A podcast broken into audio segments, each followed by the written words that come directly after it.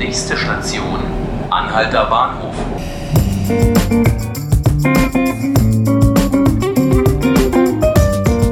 Herzlich willkommen zu 5 Minuten Berlin, dem Podcast des Tagesspiegels.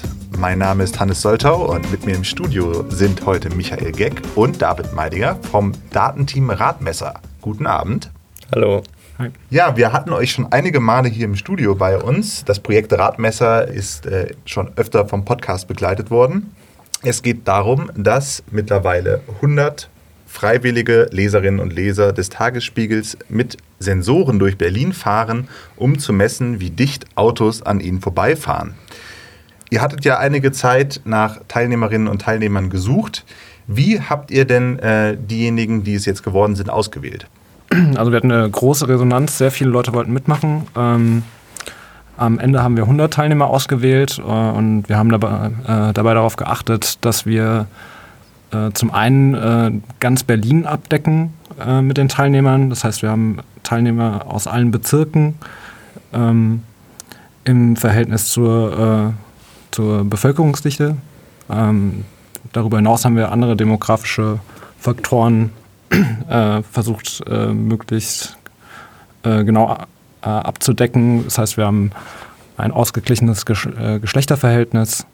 Die jüngste Teilnehmerin ist 20 und der älteste Teilnehmer ist 83. Das heißt, wir haben jedes Alter abgedeckt mit unseren Teilnehmern. Ähm, und darüber hinaus gibt es Teilnehmer, die mit Helm fahren, die ohne Helm fahren, ähm, die Kindersitze dabei haben oder auch nicht.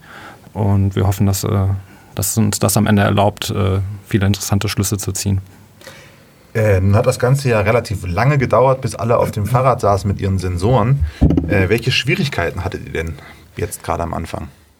Ja, genau. Wir dachten am Anfang, dass wir innerhalb von ein, zwei Wochen 100 Sensoren verteilen könnten. Das hat sich dann als Trugschluss herausgestellt.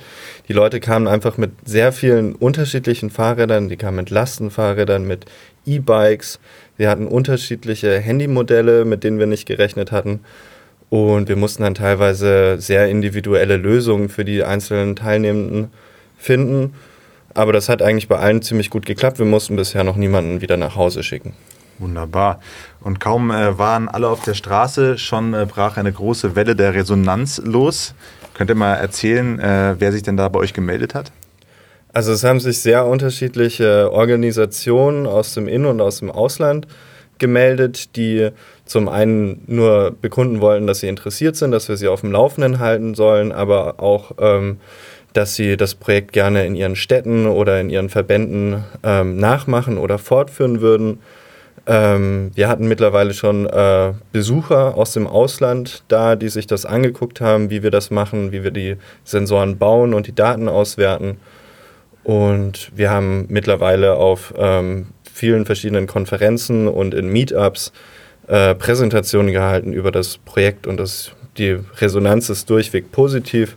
Die Leute sind alle sehr interessiert und ja, es macht Spaß. Nun fiebern ja wahrscheinlich alle den Ergebnissen entgegen. Kann man denn zu diesem Zeitpunkt schon etwas dazu sagen? Äh, gibt es einen Zwischenstand und bis wann sind wohl die endgültigen Ergebnisse zu erwarten? Ähm, äh, wir planen in den nächsten Tagen äh, schon äh, den aktuellen Zwischenstand auf unserer Internetseite radmesser.de zu veröffentlichen.